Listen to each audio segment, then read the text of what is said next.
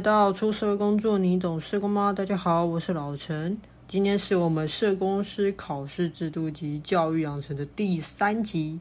很特别的是，我们邀请到三位的社工系学生来跟我们聊聊当初为什么会填选社工系，那怎么看待我们社工师的考试制度？最后未来会担任社工吗？事不宜迟，我们赶快来邀请我们的法老王黄琦以及巧文。一开始先请我们的受访者来跟我们的听众朋友简单的自我介绍。那我们第一个先邀请我们的黄琦。我是黄琦，然后我是从幼保转科到社工的，因为我觉得小朋友对我来说他是很可爱，只是我太少了解到他的家庭背景之类的，然后也因此。我也希望我自己可以更加精进自己，这样。然后之所以我想接受访谈，就是因为我觉得我要好好审视我读三年社工来的状态，看符合我自己的标准，就是跟我之前想的有没有差那么多这样。以上。好，欢迎黄琦。好，那巧文呢？我是目前三年级社工系的乔文，我会读社工系主要是因为小时候有被朋友帮助过，然后所以从小就立志要成为像他一样可以伸手帮助别人的人。然后在高职的契机之下认识了社工系这个科系。是是是，听起来很有心，想服务我们的 需要服务的民众，非常好。那我们的法老王呢？我是法老王，以前高职我是读餐饮系，然后但是因为我就是因为有经历过打工，我就发现说不行，我不适合念餐饮，所以我就是想要换跑道。然后因为我自己的妈妈是社工师，然后再加上一些其他的原因，我我会觉得说，哎，社工系好像蛮适合我的，我好像可以去试试看，所以才会来读社工系。以上。了解。所以那黄琦自己在幼保科有接收过社工相关的一些资讯吗？应该老实讲，就是我是从就是统测要选学校的时候，然后刚好在网络上看到一个系上的学长，他有发一篇文章，就是讲说社工具体来说他是做什怎样的服务接触，然后因为当时我觉得。我在小孩子的方面，我可能就是比较不会有那么耐心。我想要稍微转换跑道看看，就是我想要不只是做小孩，我可以去做老人方面的也好，也是青少年方面的也好。我想要多方尝试这样。因为刚才巧文跟法老王可能都在生活上某一些部分跟社工有些连接，或许是比较有一些想法。那黄琦是因为看了一些分享的心得。啊，觉得自己这样触为旁东的那个机会比较多。嗯，那你们现在选填已经三年了嘛，就念了，再差一年就是真正的社工了。那你们觉得当初的想法跟你们真的念的社工系有什么样的不一样吗？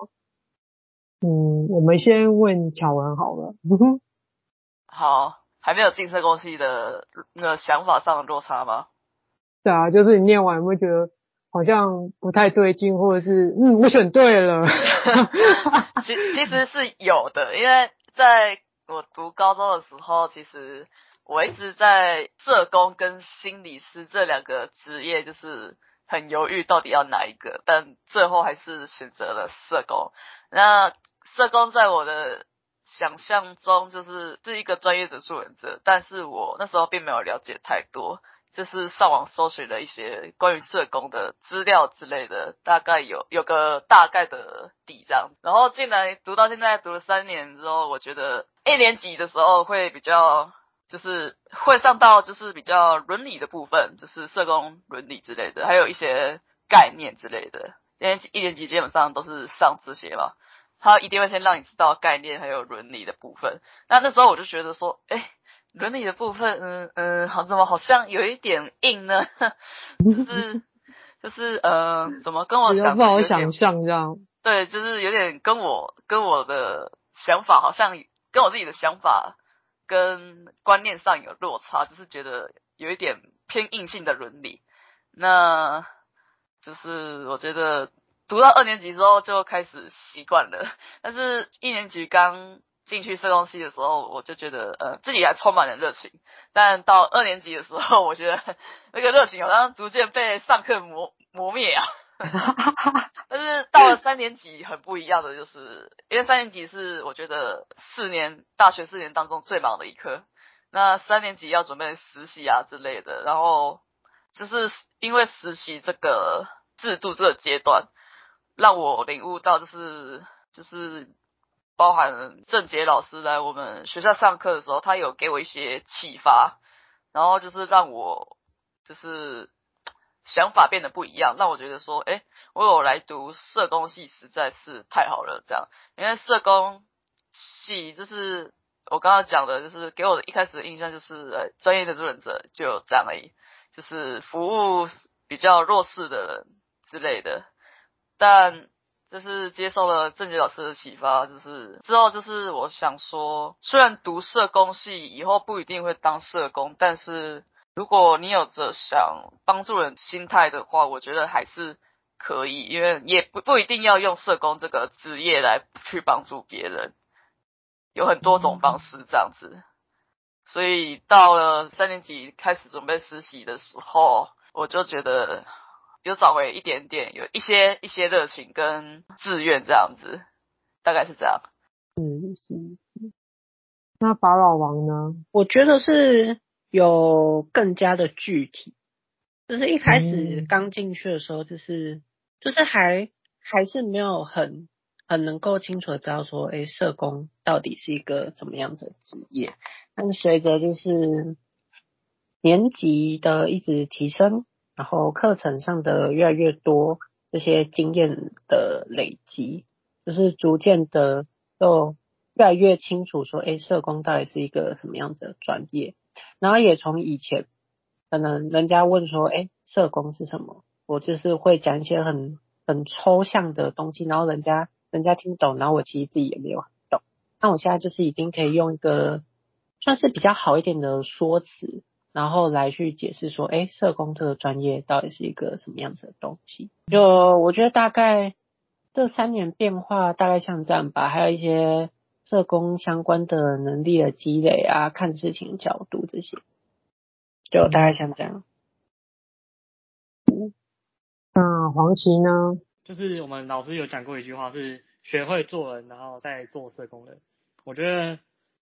最主要的落差点就是以前的我就是比较属于那种啊有什么就是先做什么，然后就是比较没有未来的规划这样。就对于事情的角度，可能就是看到说我只愿意相信我看到，然后其他人的意见就是比较不加以理会这样。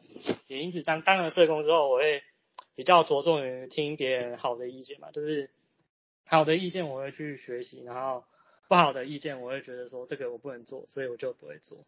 就是变得比较会尊重别人的意见与想法，这样。以上，我觉得很棒诶，就是你们在选前的时候，好像心里都有个底，说，哎，社工系好像是长什么样子。我本人就是分数到了，就给大家填上去，然后好像嗯，社工系的就业率应该还不错，我就很 没有什么考量诶，就把它给填上去了。嗯。其实我刚刚听了三位的分享，确实我觉得就是念完社工的一些概念或者是一些课程之后，会回馈到自己本身的一些像家庭啊，或者是一些跟系统跟环境之间的连接。那你们会比较有一个观点或者是一些价值信念在心中萌芽。那这些都是。成为自己未来助人者的很重要的一个形象，我觉得这是蛮重要的。而且听你们这样讲，就哇，很期待三位未来会有很好的发展这样。接下来是想要问看看说，三位同学就是现在目前你们的毕业门槛是学校是怎么去设计的？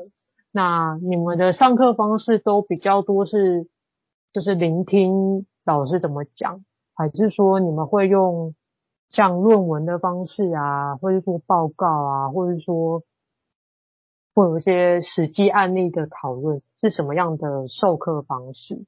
或者是说不同老师有没有你们比较喜欢的授课的方向？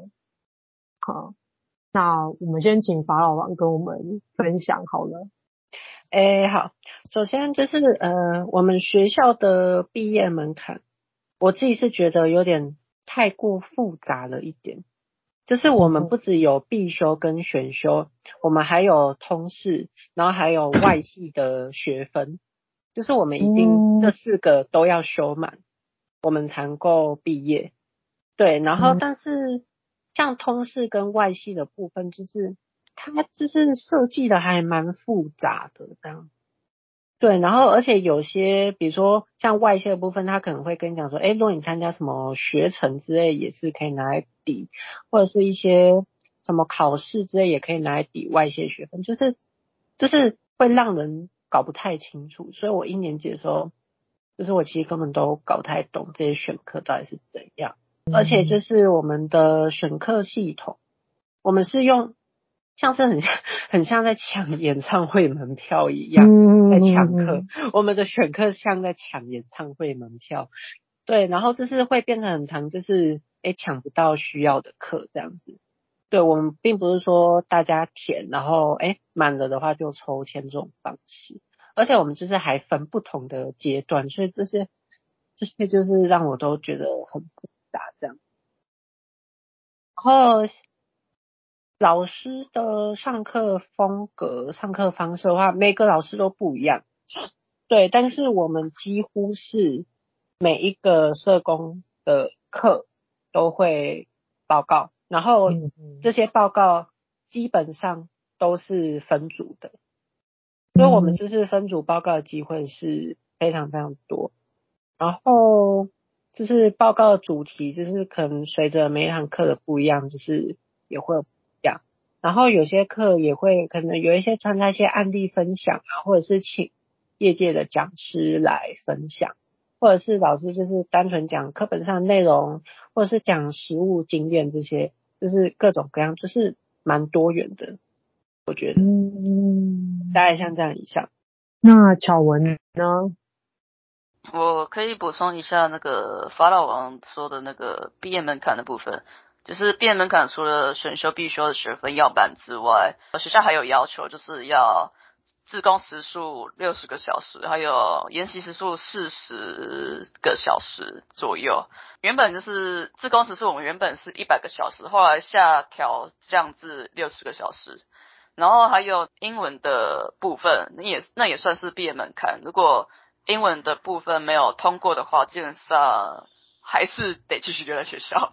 然后就是还有那个社工师考试，就是我们可能是学校帮我们安排，或是老师帮我们安排，就是说他会给我们一些社工师的考试的科目来给我们考试，那也算是作为毕业门槛这样子。授课方式的话，就像法尔王讲，基本上都是分组报告。那每一堂课除了通识之外，我们的主要课程基本上都会有报告，而且几乎都是分组。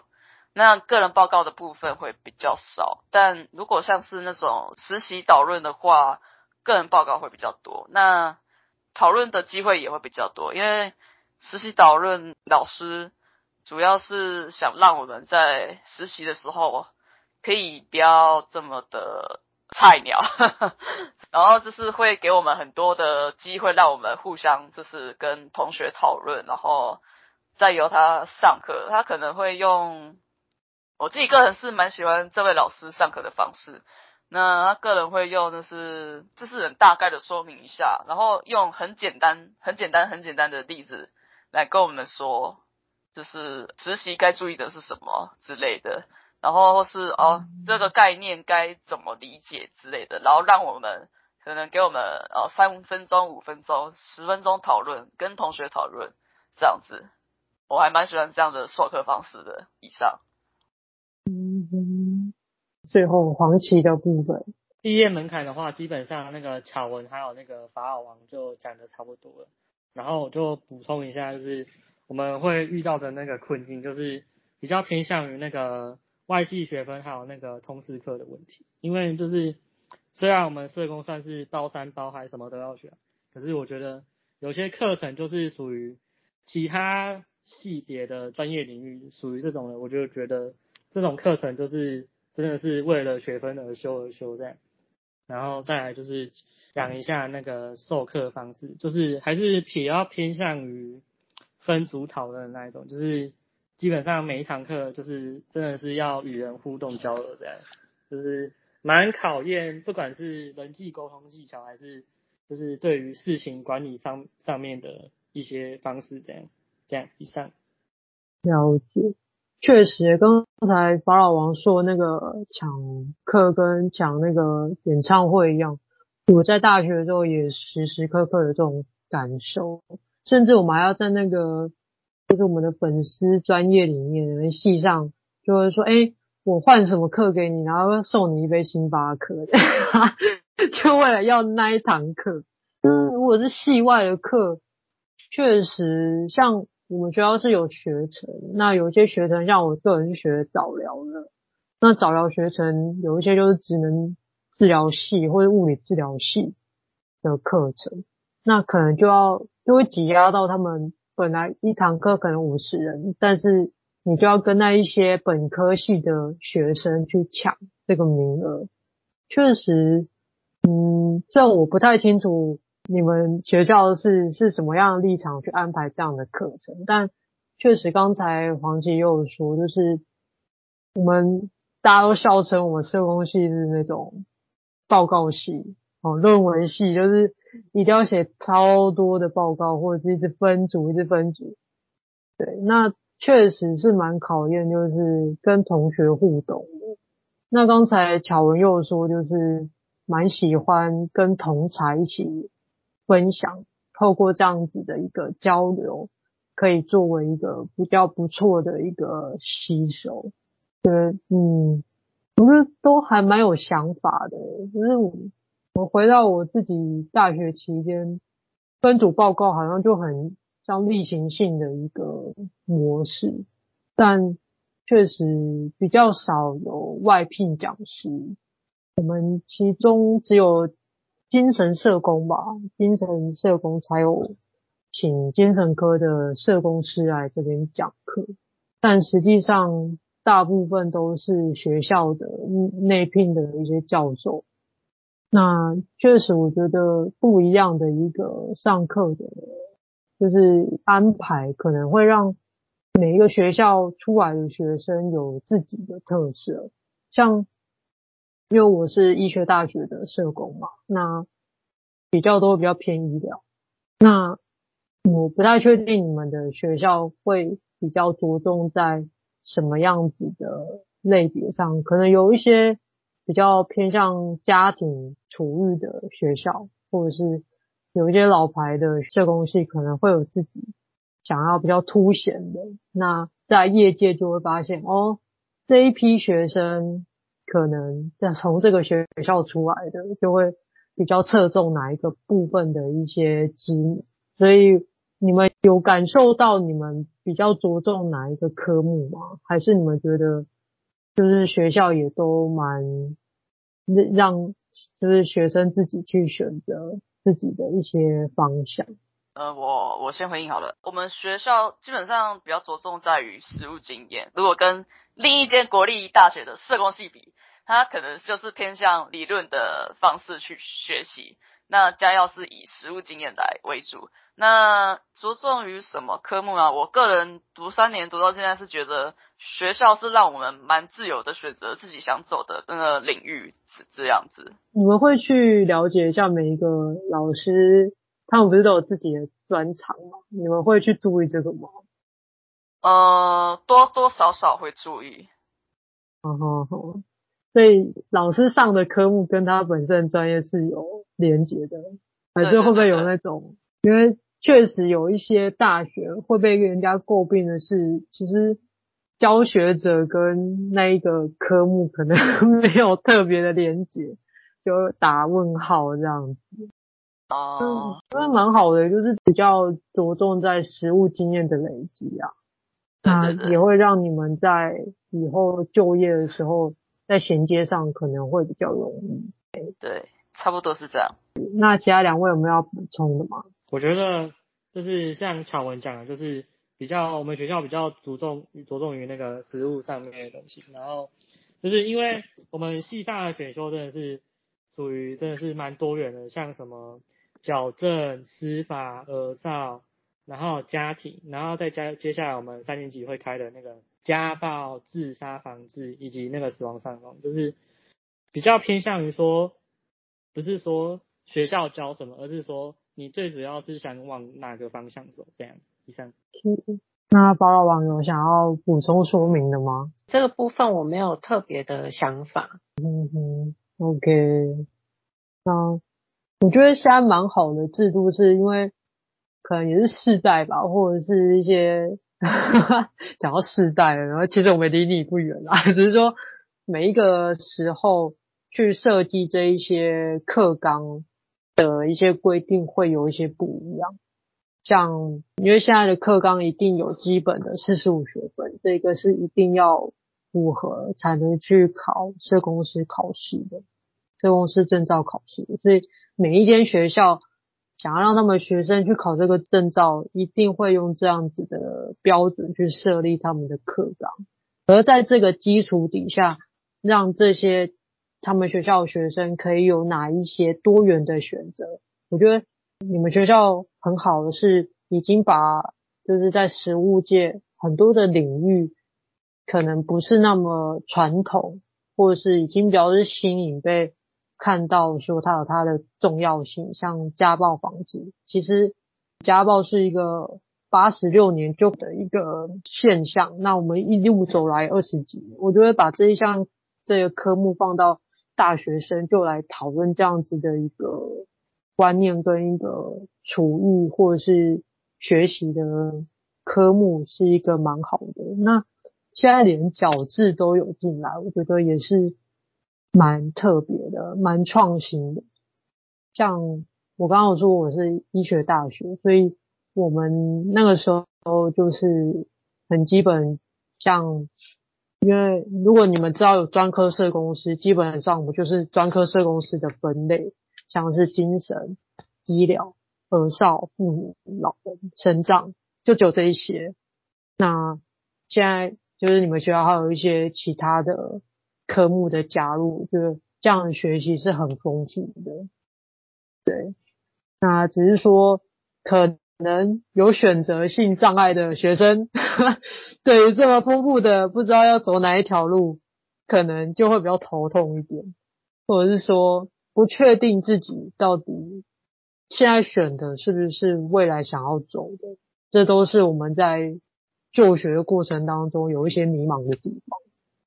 那接下来是因为你们已经三年级了，那三年级即将面临的就是暑假去实习，还有期中实习也有暑假实习。我们是以前那时候是分两个部分的，那之前有一加一，就是同一个机构两个实习一起完成，然后一定要四百小时，不知道。就是想问一下现在的学生，你们现在的实习制度学校是怎么去安排的？那你们是怎么自己去选择想要去哪一个单位？还是说学校其实都有列一个清单，然后让你们像选填志愿一样，成绩最前面的就去私房，就选第一个自己最想要的？还是自己像面试工作一样，就问说，哎，呃，你们有没收？实习生啊，是什么样子的去去方式让那个你们去实习？对，那先我们请法老王来来跟我们分享这一集好了。诶，我们的实习分为两个，一个是机构实习，一个是方案实习。机构实习我们是大三升大四的暑假。然后总共需要三百二十个小时。嗯。方案实习是大四的一整年，然后每个老师的方案不同，就是可能有几个月的，可能有半年、一年的这种，看每个老师的方案不一样。这样，我们主要是一开始我们会学校会先给我们清单，对，然后清单，然后还会去帮我们问，哎，这个机构他收不收实习生啊？收多少人，然后申请截止日期，然后如果我们有自己有想要去，但是不在清单上的话，我们就是可以填一个叫做自行开发的单子，就是我们系上会评估说，哎，这个机构符不符合我们系上就是对于实习机构的认定，再去做一个选择这样子。然后我们其实主要都是，因为我们的就是实习的计划书缴交是一个统一，也这样就是给学校，然后学校帮我们交这样。但是找哪一间，我们都是是想找谁就找谁这样。不过就是如果有好几个人想要去同一间的话，我们就是系上会先成绩的比拼，然后胜出的那个就是系上才会再把它推荐出去，然后能不能上就是就看他的造化。是是是，也是要面试嘛，嗯嗯，或者是看那个机构有没有笔试，就是还是要去试验一下这样子。是，嗯哼哼。那你自己怎么去选择你未来的一个实习单位呢？我是想要走那个儿少跟家庭的领域，是，所以我是应征这方面的单位，但是之前寄出的就是。刚还没有收到通知，所以就是不知道可能就是应该接下来还会再找。然后，但是我现在想法其实有点转变，就是觉得说实习好像都可以这样。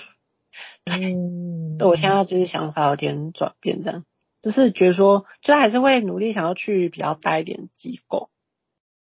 嗯，那就是能不能上，就是就是一个造化的这样。了解，所以当初呃少是因为上课的时候觉得比较喜欢，还是说，嗯，自己本身对于这个领域就有一些兴趣？我是自己本身就有兴趣，自己对儿少这一块领域就有兴趣，然后再加上上课就是有，但是有加深这方面的认识，就是确定这样的志向这样。了解。那巧文呢？我嗯，我有点忘记了刚刚法老王说的那个实习制度有没有提到，就是其实我们实习制度有分那个三阶段，就是第一批、第二批、第三批这样，就是要把实习计划书送出去这样。然后第一批寄出去的一定会是最早的。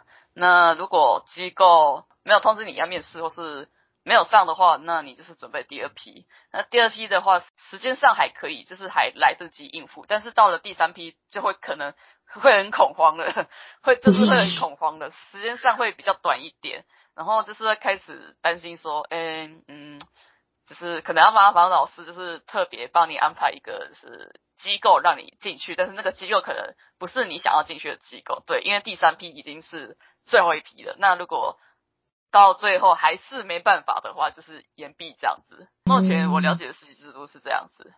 那你自己的意向呢？我选择的领域是咨商领域，所以我实习的机构会是生命线协会，就是有关于自杀防治专线的那种。那其实我原本也是对儿少有兴趣，但是观察了一下，我发现儿少大部分都是偏向那，比如说低收入户的弱势家庭，或是。单亲家庭或是家暴的小孩之类的，儿少方面基本上是也是有很多的方向了。但是我最主要想要做的是，因为我刚刚有说过，就是在高中的时候，我社工跟心理师就是有冲突到，就是在犹豫，所以我基本上想要做的其实是想要帮助有跟我一样类似情况的人，让他们可以走出来这样子，所以。我会选择自杀防治专线的那种生命线协会的，也是因为我自己本身的身心状况，然后有遇到这样的那个情况，所以想说，嗯，不如就利用这个机会，对，能感同身受，就是不如就利用这个机会来试试看，就是自己反正自己都有经验了，也撑过来了，那。不如我就来试试看这样子。那我个人是觉得，呃，我真的很想上我现在填的这个 机构，因为生命线协会就是有耳闻说，就是每个县市的生命线协会都大有不同，落差非常大。我选择县市的生命线协会会是比较严谨、比较严格，然后也会比较专注于实习生的训练。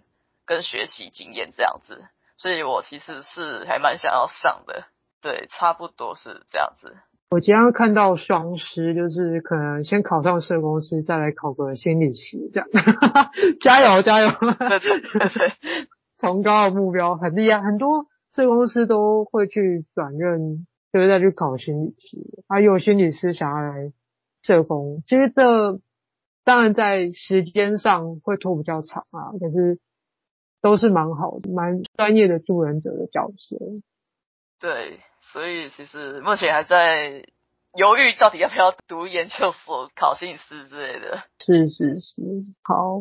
那黄琦呢？我觉得学校在实习制度上面是帮我们学生准备的蛮完善的，这样就是实习前的准备，就是像是什么计划书，还有练习面试，以及挑选机构方面，就是。比较不用让我们学生去想说，哦，我要去哪个机构该怎么办这样。然后，要针对实习中的时候，我们可能会要写到记录表啊，以及说机会遇到的困境，然后我们可以去做怎样的应变处理这样。那你选择的是哪一方面的实习单位？我想去的是早疗领域以及老人方面的领域，然后我这次选填的是老人方面的领域这样。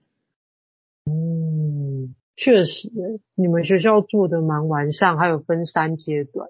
因为我那个时候就是全班就是按照分数，就是你的在校成绩是多少，然后就去选你的志愿。那选好志愿就去面试，就像面试工作一样。那没有上的话，那你就要自己想办法去找实习机构。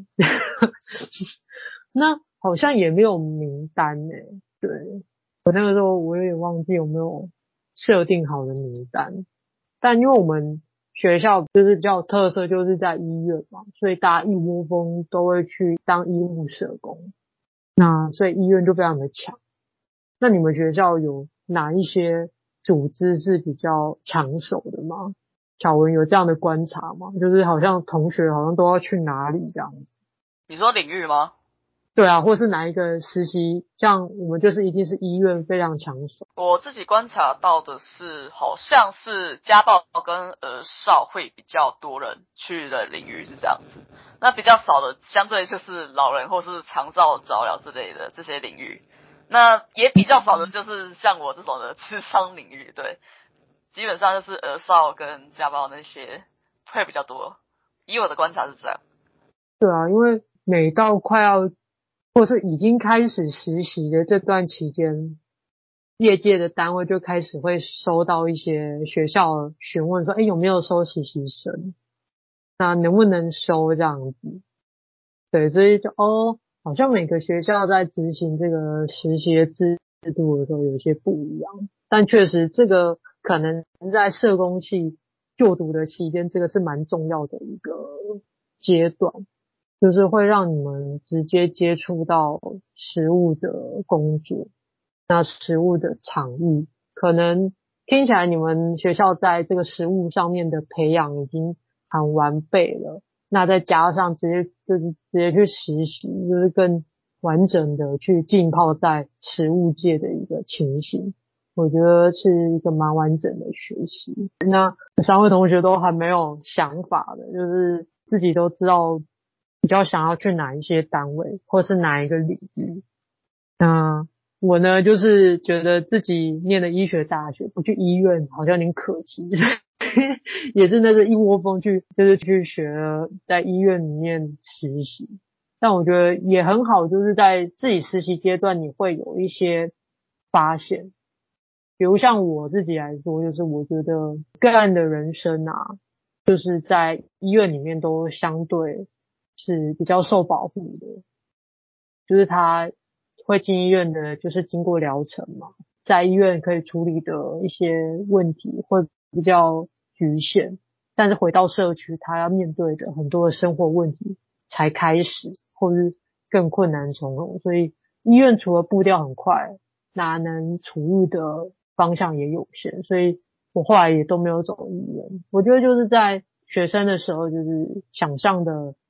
原本的实物的那个画面，或者是实习的时候会是那样，但是觉得这是我有兴趣的，而真的做了，真的执行，可能有一些落差，那也会让你发现你更有兴趣的东西是什么。我觉得甚至更可以的是把你们所学的跟你在实习的时候做结合，我觉得这是最完整的学习。对，那而且你们还有分机构跟方案，刚才法老王说每个老师的方案都不一样。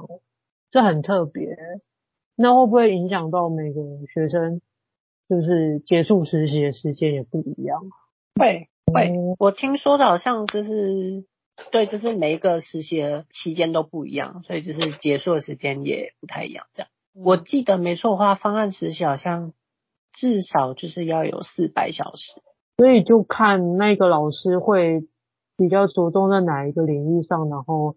跟着老师去那个领域的方案，还是说你们自己写一个方案，然后就请老师去带领你们，也不一定要跟着老师的那个专业走。这个部分我没有很清楚诶，但是我知道是好像是跟机构合作的，然后就是那个方案实习好像是也是要去机构，然后是做方案，好像是他们小组要自己设计方案。嗯哼。但详细的我没有到很清楚。是是，黄琦跟巧文有针对方案实习有比较多的资讯吗？其实我对方案实习的了解没有那么多。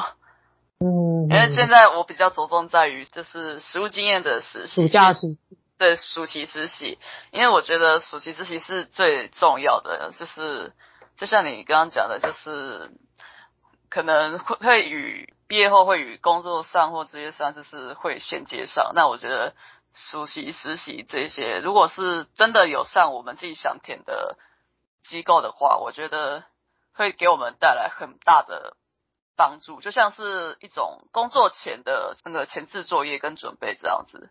我所以我觉得实暑期实习是非常重要的，而我也对暑期实习。这个部分我是真的很会想要学到很多我想要学的东西，而不是说哎随便一间机构就好，只要不延毕就好，就是真的想要学到一些我想要学的东西。嗯哼哼，是。那黄琦呢？我对方案实习的了解就是比较偏向于我们三年级上的那个方案设计与评估，就是整体的方案该怎么运行，然后要筹备经费，然后按图形之类的。然后再加上就是学长姐有方案成果发表会，然后我们可以看学长姐说他具体是怎样执行这个方案，以及可以去针对哪个对象去做怎样的处理，还有那个研究数据结果这样。以上。我那时候就是分暑期实习跟期中实习，那暑期就是个人个人实习，那期中实习的话就会比较像是团队，就是团体工作。那就是设计一个方案，然后透过团体的方式去带。我们那个时候是这样，不过就是选择性也是比较不多，就是一样都是选机构，然后看那个机构是哪一个领域去设计那一个族群的团体活动这样。好，那我们刚才都有讲到，就是实习可能是未来就业上面的一个前端，然后后续就会。真正变成社工的时候，可能就会有一些不一样的影响。那想问看三位同学们，觉得对于自己未来担任社工是什么样子的形象，会有什么样的想法？那会想当社工吗？还是其实意愿不是很高？那有什么样的原因吗？对，就是。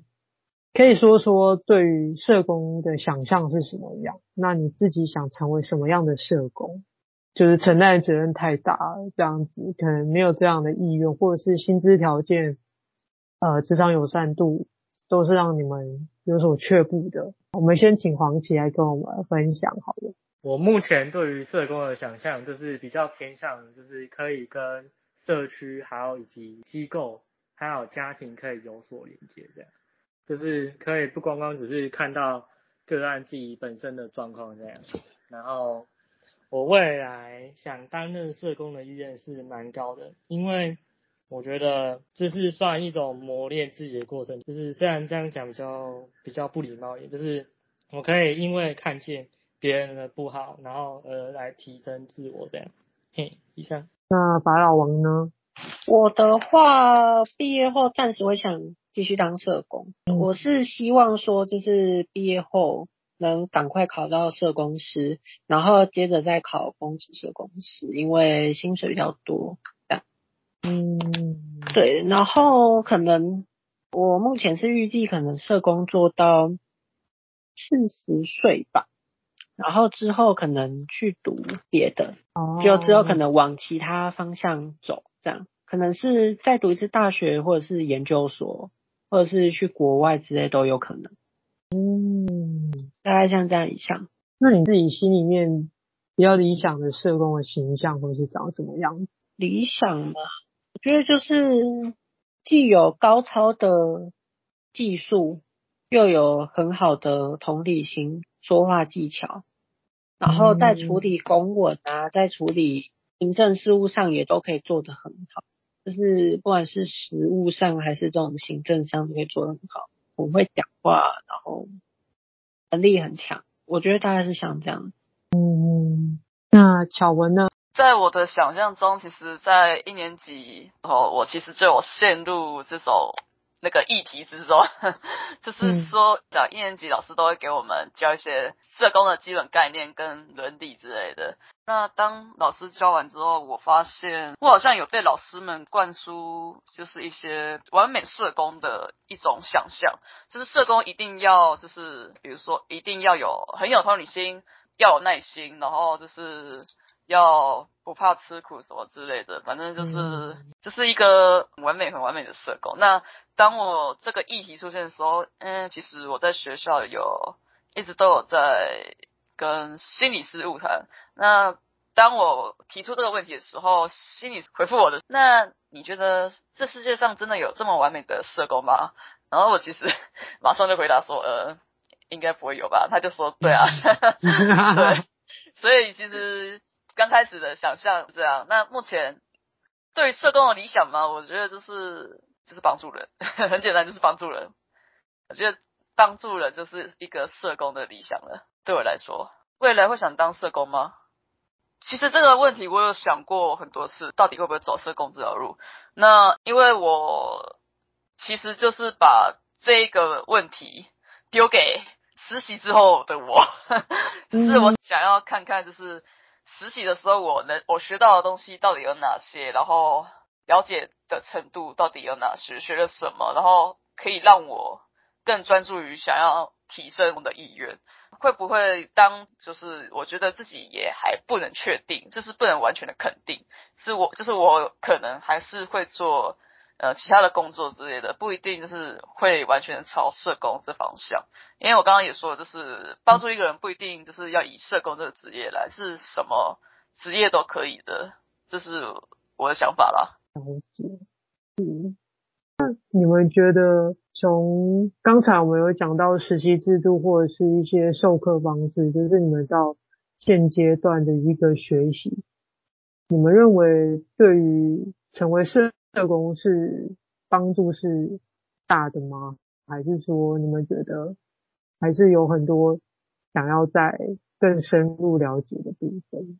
法老王，你觉得目前在学校里吸收的一些日夜精华，你觉得是是足以让你成为社工的吗？我觉得是还不够的，就是，嗯，我觉得。各项能力都还是不够，不管是，而且在学校教的就是充其量就是纸上谈兵，哦，因为没有实际去，嗯嗯，我觉得可能要实际去到实习才能够知道说，哎，我所学的到底是不是真的对我来说是有用，然后到底就是真的能够弄出来，我的程度到底是在哪？这样，从这些感觉，我是觉得说是还是不够的。那黄芪呢？我觉得这三年里面，就是比较偏向于学到的是自己跟自己的对话，就是形式说，呃，我怎样可以变得更好，怎样才能变得更好这样。因为我觉得，就是有一种比较奇怪的想法，就是我想要先调整好自己的状态，然后再去帮助别人，这样。嘿，以上。嗯，巧文呢？我觉得，以我从一年级最认真的一个 上课来说，我会觉得说，其实学校上课的内容是足够的，但是最重要的一点就是自己有没有办法完全的吸收到，因为我觉得。学校，以我的观察，就是学校上课的内容跟方式，我觉得其实是有基础的。然后当然也有随着年级会慢慢往上提升 level，就是所以我觉得其实是足够的。但当然还是要看自己的吸收到多少。如果你完全这三年全都有吸收到的话，那我觉得你进到实习领域之后，应该是不会那么的慌张这样子。那我个人觉得我自己的吸收率是。嗯，不太好的，因为我常常忘东忘西，记忆力不好，所以我可能就是会准备比较多的笔记之类的。是，是，因为确实，我想到我刚就是当社工的时候，我基本上已经忘记我到底学了哪些东西，然后又学了很多。我修了，因为我们那个时候毕业门槛要一百二十学分以上，对，那我就觉得好像学了很多很多，可是到了。我的职场，我到底在用什么？哪一个我学的东西？其实我没有那么有系统性的整理。对，那其实后来我发现，是工作一段时间之后，你再拿回书本再去翻阅的时候，才能比较多的去连接。就是哦，原来系统理论在这个时候是这样子去解释的，或者是危机理论是这样子去使用的。或者是那个时候老师讲的观点，为什么是那样诠释？而我现在的诠释是什么？有的时候是确实是急不得，就是很多是需要去融合。就是现在我们所吸收的都是一个很基础的一些概念，或者是一些奠基一些价值信念的是阶段。但是到我们真的成为作文者。成为社工的时候，很多时候就是面临到的议题，再回到自己本身，就像刚刚黄琦说，我看见自己，对，或者是原本的同理心就怎么样，但是因为实务经验给了我什么样的学习，或是什么样子的价值冲撞，让我有更多的包容力，或者是其实那个时候我看到这样的议题，我很害怕。可是因为工作了，我了解了，呃，更可以去处理这样的议题。我觉得有时候真的是急不得，真的是回到职场的时候，才真正有更完整的学习跟吸收。对，但是我们都很怕说，我们培养很多的社工系的学生，但是真的进入到实务现场的那个工作者是很少的。所以说，我们现在的一个政策方向就是增加很多的社工人力，那增加大家考照的及格率，让大家都成为有证照的一个师资辈。对，那专不专业，那真的就靠个人造化。对，其实就像刚刚法老王说的，有时候我们的政策赋予我们很高的期待。但我们也会说，社工不是神，我们只是一般的人。对，那有的时候就在现实的条件跟我们的理想在冲撞跟拉扯。对，所以，嗯，刚才其实法老王又帮我们破题，就是说他未来会去考社工师证照，那也觉得这是我们他会走的路径。那也想听看看说，呃，三位现在对于社工师的一个考试制度有什么样的认识？未来会去考吗？那为什么会去考？是老师说四年最后的结果会在这个证照里面呈现吗？还是你觉得这是对于自己的肯定？说你们现在已经有意识到说要去当社工，有这个证照是一个比较专业的形象。那对于现在的社工师制度有没有一些想法，或者是一些觉得可以让自己更努力的地方。那巧文，你觉得呢？我自己个人对于考社工师这件事是一定会去考。那当然不是因为老师或学校要求，是我自己个人觉得，可能就是未来工作上薪资可以提升之类的。但是同时我也害怕，就是说，因为我想过很多次这个问题，就是说，假如我真的考上了社工师这个职业，然后也拿到证照了，但是我踏入职场之后，我如果我有那张证照，那就像你说的，就是大家会觉得哦，有社工师的证照，那这这个社工师一定就是很专业的人。但我怕的就是考试对我来说就是有技巧性的。那要怎么被录取？就是社公司这个条件，我觉得是有技巧跟诀窍的。那所以我觉得考试这方面，我觉得。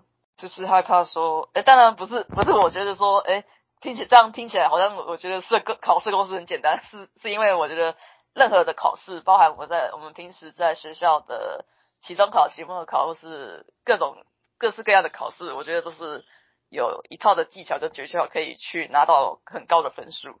那当然，这种国考的话，当然自然不会那么容易，一定是很困难的。但我个人还是觉得说，一定会有一些技巧或诀窍，就是自己也也会有一套自己的读书方式来可以考到这张证照。那我怕的就是你有这张证照，但是你没有那个能力，我怕的是这个问题。嗯、对，有一直有有一直有在想这个问题，这样子。嗯，我觉得巧文这个想法非常的深入，也是我们现在很多实务界在讨论的事情，就是有证照代表专业化吗？是不是每一个社公司都是有所谓的专业能力呢？打个问号。那是不是我们回到我们考试的制度里面去，你题库或者是说就去设计题目的老师所刻画出来的社工专业的样子是就是长那样，所以我们在考试的时候就是为了要符合那样的标准。哦那到底考出来符不符合实物上面的需求，或者是说它的展现到底有没有符合他社工师的专业形象呢？嗯，这些确实是我们实务界有很多的讨论，这也会影响到为什么要去考这张证照，到底是别人定义了我们，还是我们只要定义我们自己就够了？这确实是蛮好的一个提问跟。需要去思考的。呃，我可以补充一个吧？嗯，说，你说。呃，就是其实我刚才有说，就是这个问题我已经想了很多次，但你刚刚说的那段话让我觉得，就是说我们有一个同班同学，就是他他的想法就是比较独特一点，但是常常跳脱这个社会框架，所以就是以你那段话来讲说，嗯、那个现在实务界就是也有这样子的问题，就是对于社工师有没有那个能力，然后就是呃有没有那种专业能力，打个一个很大的问号。那有没有专业能力，到底是别人来定义我们，还是我们来自己定义？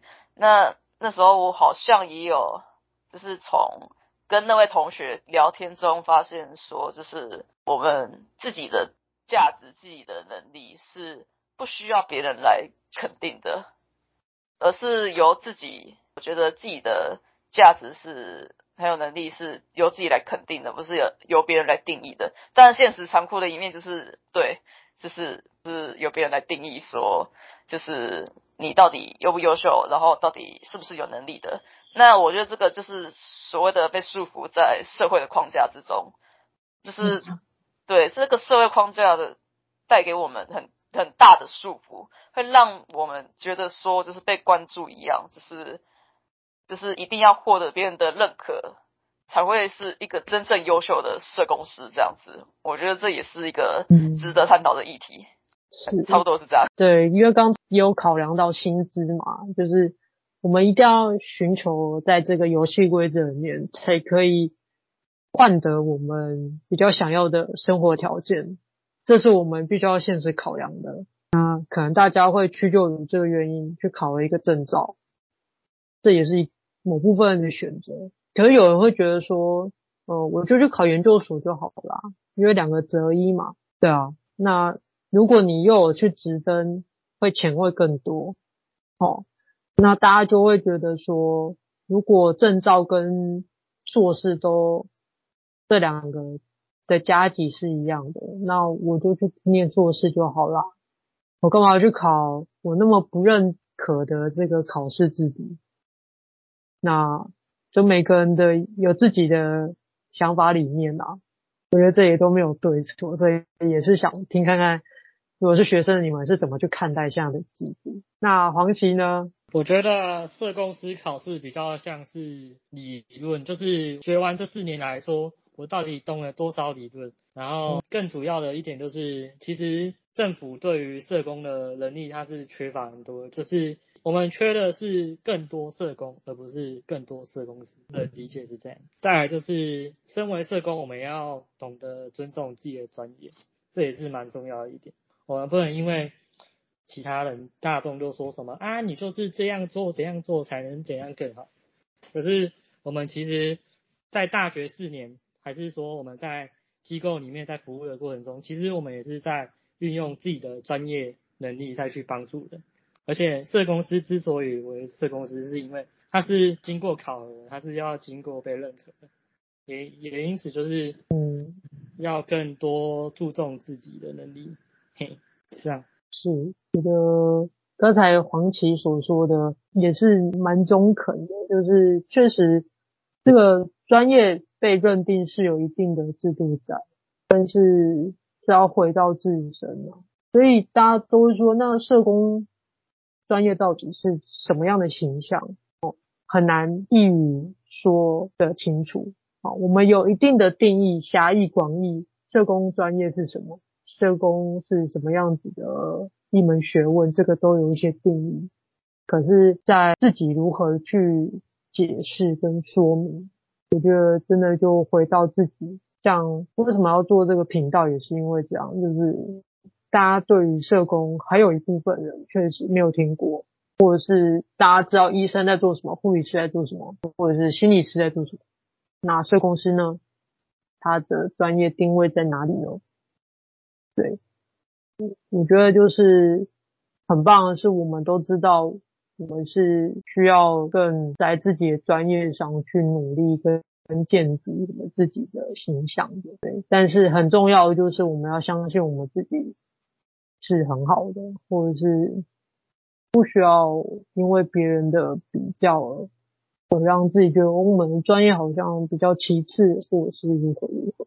法老王呢？压轴，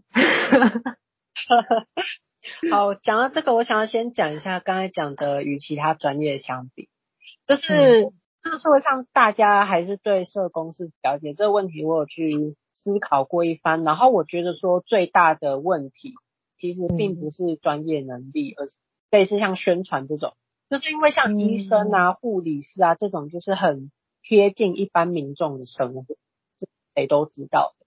但是像社工的话，是只有社工的服务对象就是弱势，社工服务对象基本上久很久都是，不管是什么地方的弱势。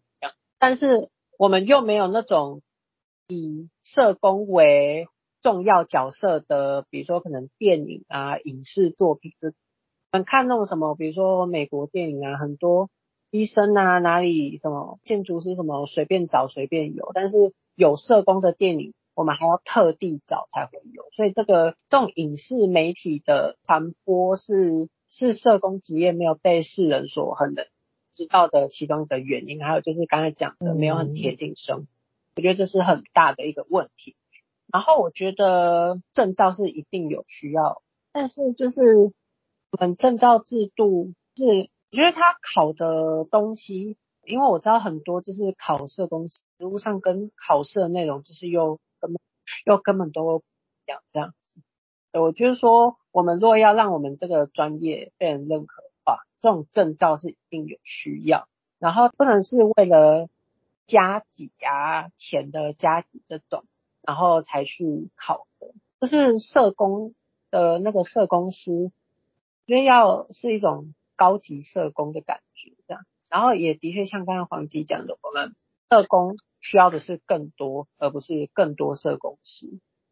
对，所以就是，嗯、所以如果是关于证照如何能够变得更好这一块，我可能就是还需要再探讨这样。但是单论证照的重要性，我觉得是非常的有必要。觉得一个专业是需要被人认可的。嗯哼哼，是我的想法一项。我突然想到一个比较黑色幽默的一个笑话，就是。还是不要平常遇到社工好了，一定是有什么样的问题才会跟社工有所接触。然后你面临什么状况，怎么会需要社工介入呢？说嗯，确实我们是有比较正面形象的一些影视作品或者是一些宣导的一个管道，给我们一下比较充权方面的一个 形象。不过，我觉得有有在慢慢的在推广这一块啦，像最著名就是娱乐距离嘛。当然，我觉得在里面社工的角色是很有限的。那也是确实是说，什么样的形象比较符合真实的社工，或者是像那个我们卫福部都会拍一些宣导影片嘛，然后就是儿保社工啊家访的样子啊，就是就是。嗯，确实这是蛮社工日常的，可是确实比较没有夺人眼睛，然后就是有点 boring，就无聊一点，就是好像哦啊，或者是有一些宣导影片很好笑，就是呃我们辅导了一些个案，然后就突然就好了，就他生活就瞬间有了社工的改变，这这个太太简洁了，就是比较难以去。更深植人心的去说明，或者是更刻画、更具体，到底社工是什么样的形象？就是确实，那我们也会常常思考，是说社工证照这到底是一个基础，就是我们念了四年的一个基础，像护理师一样，哦，他们的考照率都是百分之九十以上才能执业，所以这是一个基础，还是说这是一个专业的认定？可是大家都是社工没有错，可是我这张证照是跟其他人比较在专业社工上是更充足的，是这样的去思考。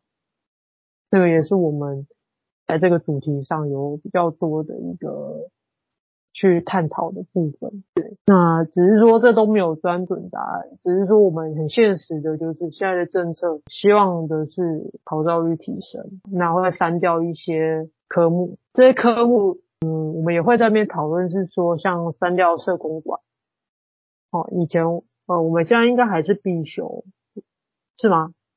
现在社工管是你们的必修吗？是，是，对，这个未来有可能会被删掉，或者是社会统计，哦，大家很头痛的数学概念不好，就就是因为数学概念不好才让人念社工系啊。因为还要还要考那个社会统计，这有可能会被拿掉。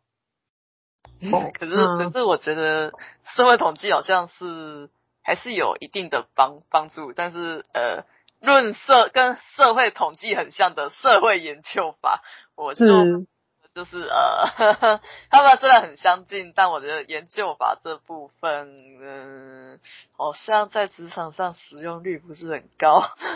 我自己是这样。嗯，我觉得这两个都是你要考公职再去说，我觉得实务上根本用不到。应该说你要做研究，或者说你在做你要考专科社公司的时候再去处理的东西，因为基本上平常我们在做个案记录的时候，也不会运用的说哦，我们就是有一堆个案之类的，就是要做我们统计研究是。对啊。嗯嗯，而且真的用到的时候早就忘光了，我是这么 想的。而且我那个时候还用英文版呢，SPSS。哇哩嘞，我我现在用中文版还不会用呢。呃，确实就是有一些实务工作者会觉得说，啊这些东西真的用得到吗？啊还要考，啊不就是吃掉我的分数的科目吗？还要我用那个社会工作去拉分数，真的是考得很辛苦诶。啊那有一派是觉得说。你你总会到呃主管阶级嘛？啊你主管阶级也需要社工管理吧，好，就要管理一下组织啊，管理一下社工啊，人力资源的那一些财力物力怎么去使用啊，哦啊，统计是因为你们嗯有一些报表应该也是要会去分析啦，哦，可是我们实物界的报表好像也没有要用到 SPS 那么复杂啦。就是会有一些很多不一样的声音，那而嗯，你说，嗯，而且像你刚才讲到说，就是管理，就可能觉得说，哎，有一天会升到主管阶级，啊，可是 升到主管阶级之后，可能那个社工管理你到底学了什么，应该都忘记了吧？哇，对，你就算是你以那种什么公司的。管理外面其他职业管理，他们也没有开一门课叫什么某某管理，就只是那种他们是在实务中学到如何管理，而不是那种开一门课叫你去学管理，然后去那个考试这样子。等你真的要用的时候，应该早记得吧？应 应该说理论还有实务基本上真的连接不起来，你就觉得说在考这个怎么那种感觉。应该说，就是因为我目前就是呃，之前之前在学校有担任听打员，那我刚好服务的对象是四年级的学姐，那那个她上的课刚好是社工管理，然后我就是听打员嘛，一定是要认真听老师说的内容，然后把他们记录下来给听障的学生看，对对，所以我一定会，所以等于就是我在上提前上了一堂社工管理，那我听到的社工管理的内容，我是觉得。是讲得很详细，也讲得非常简单明了了。但是老师也提出了，就是说你们以后啊，就是什么当什么督导啊、主管、啊，就是要学会什么什么哪些之类的。然后其实老师也有讲一段他自己的故事，就是说，他刚开始还是社工的时候，到后面他被升职到那个督导的这个职位，他就很慌张，就是因为哦，可是。因为他之前一直都是社工的角色，那突然被升到督导，他刚刚开始就是很混乱、很慌张，完全不知道就是要怎么当一个督导，要怎么管理这些。然后我自己从这堂课上学到的就是，我觉得就是要当一个好的督导或是主管的话，必须要了解每一个人、每一个社工的能力范围。在哪里，然后适当的去分配他们可以做的工作内容跟工作的区域之类的，然后也要，当然也有学到说，就是说，就是要关心，要时时刻刻的去关切一下每位社工员的自身状况，比如说心情状况、心态上的状况、精神状况之类的。因为假如如果少了一位社工，那头痛呢绝对会是督导，因为就是少了一位这个能力。对，是，但是其实这些数字那个元素都还蛮重要的，就已经刚才已经很完整的说出我们社工管的一些精华，但是呃呃，大家有一定要当督导吗？就是或者说在什么时候要去使用上这样子的一个专业，这或者是令人比较困惑，或或者是让人觉得在比较没有那么实际。到底什么时候会用到？啊，也说不定。嘿，就是有很多这样的声音。可是我我个人比较狭隘一点的想，我是考七科的人，那如果后面都删掉，那不是 这样讲好吗？前面的你考那么多科，然后现在还来删。不过真的啊，学海无涯啦，就是觉得真的我们不知道什么时候会用到，但。嗯，如果我们只是因为用得到而去考，或者是去念，或许也是比较狭隘一点。对，或者是说，其实刚才我们有讨论到你们的选课都是比较自由的，但是我们也会比较担心，是为了要否这张证照，在一些学科上面，是不是在授课的方向上面也会有所限制？就像你们刚刚说的，其实你们会拉出来有一个。考照班嘛，可是会在正课里面就开始考社工师的考题，还是说会在冲刺班，就是证照班再去考这个考题？啊，应该是说我们课程本身就是比较偏向于讲课本的内容，以及偏就是实务上面的了解。就是考古题方面，其实正式课程里面其实比较少提到这样。嘿，嗯。那巧文呢？有有要补充吗？我自己是觉考照班哦，我是觉得可上可不上，因为基本上我们自己现在也有成立一个读书会，那我们就是也以社工师为主要，考上社工师为主要目的。那当然，这个读书会我们也特别请了郑杰老师来带领我们，就是导读一些，然后让我们练习考古题这样子。然后我觉得这样的方式或许会让我们压力不会感到这么的大，因为考照班或是冲刺班那个那个压力跟那个时间 一定是非常紧凑的，就是就是对，就是会很紧凑这样，然后会感到很有压力。对，毕竟就是可以给人感觉就是哦一定要考上，那到时候如果没有考上怎么办？就是自己要承担的。因为我那个时候考试，诶，我那个时候在学校的时候，确实在政课有些政课。的授课阶段就会，老师就会发考卷。那考卷这里面就是回家功课，回家功课就是呃考古题，那是社工师证照考古题。然后那个时候觉得超难的啊，就是明明老师上的是这个，可是考古题写的怎么好像都连接不上来，到底是我没念进去，还是老师，还是我是老师教的方向不一样，还是怎么？那我觉得蛮好的，就是正规课程有它原本的元素在，那那个证照部分你们可以自主自己的一个读书会，或者是说请老师再来针对这个部分再去加强，我觉得会比较有区隔性，不会觉得是说，哎，我上这堂课未来的一个目的性就是因为考证照需要有这一个科目，比如说社会政策与立法，那。我就填，我就在写考古题，哦啊，因为这些都是证照上面会考的，那我就只要知道这些就好。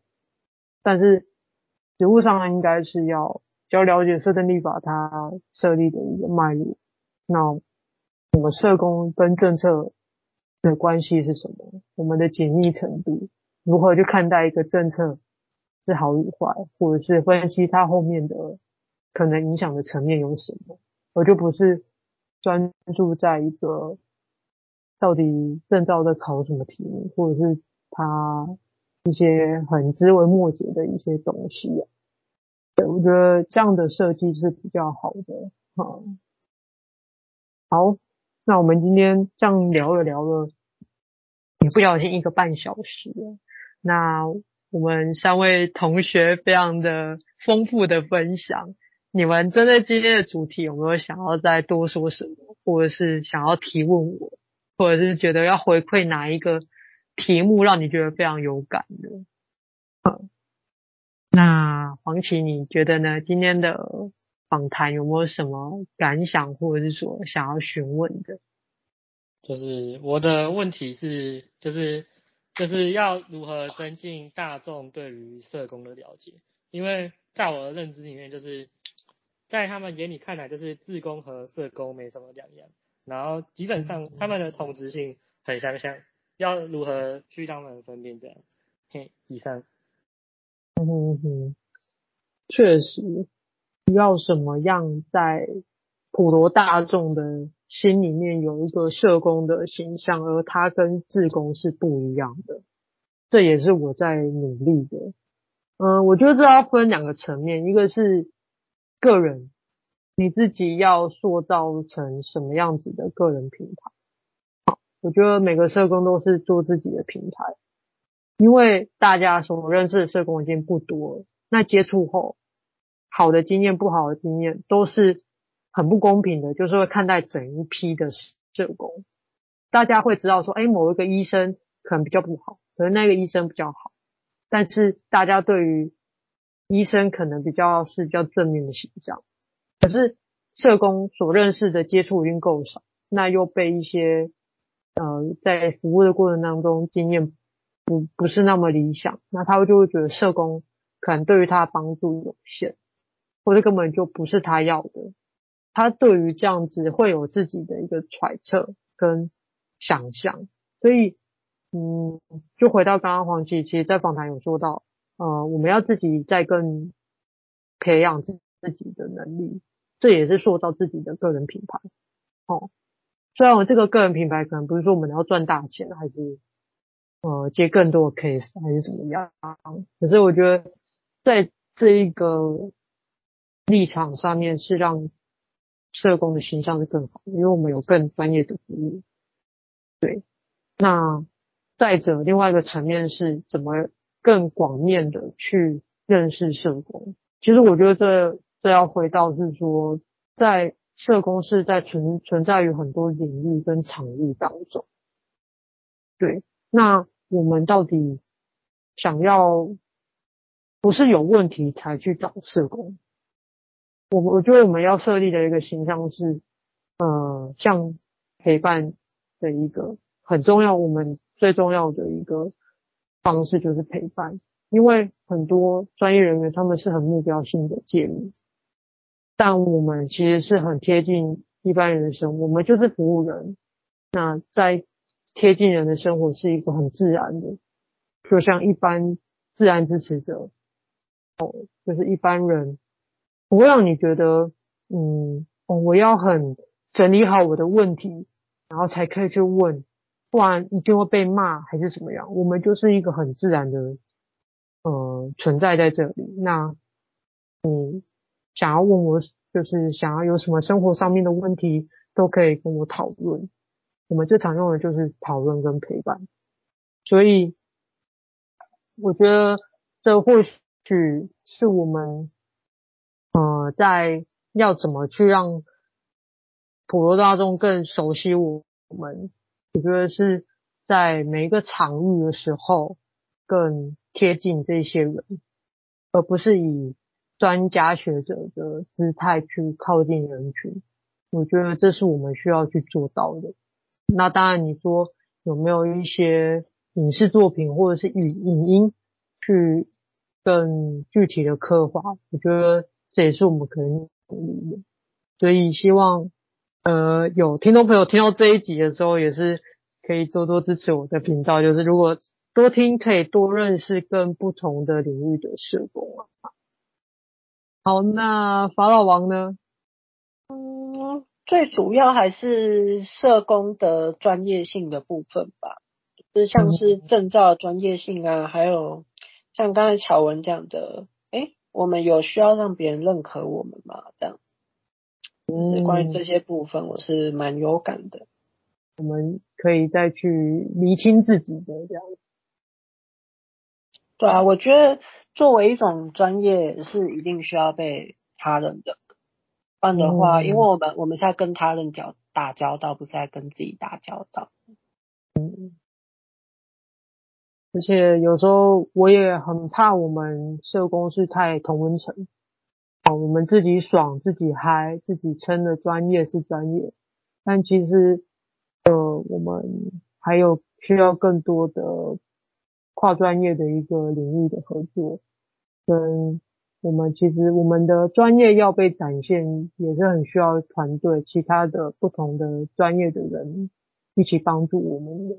除了我们自己本身专业也具备，也需要一些人和的部分。对，那巧文呢？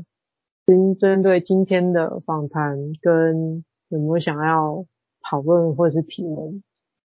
嗯，其实还蛮多有感的，可是我。嗯最主要想讲的就是刚刚法老王跟黄琦所提到的，就是大家对社工的不熟悉，还有对社工的认识，以及什么影视作品那些。我觉得基本上社工现在的位置就像是在海底下，海底下，你知道吧？嗯、所以我会希望说，就是哎，哪天某个人或是比较专业的社工，就是可以让，就是让社工这个职业浮上水面来。我自己也是有这样一个远大志向啊，但不知道就是能不能做到这样子是，对，嗯，有理想很棒，对，可以的，我们就朝着我们自己想要达成的目标跟理想前进。好，那我们今天的访谈也到尾声了，那很感谢我们三位的同学接受老神的访谈，谢谢你们。好，那我们今天的访谈就到这边。好，谢谢，谢谢大家，谢谢访问者，谢谢，OK，谢谢，谢谢，谢谢，谢谢大 家，谢谢各位，谢谢各位听众愿意听我们 这样讲了一个半小时。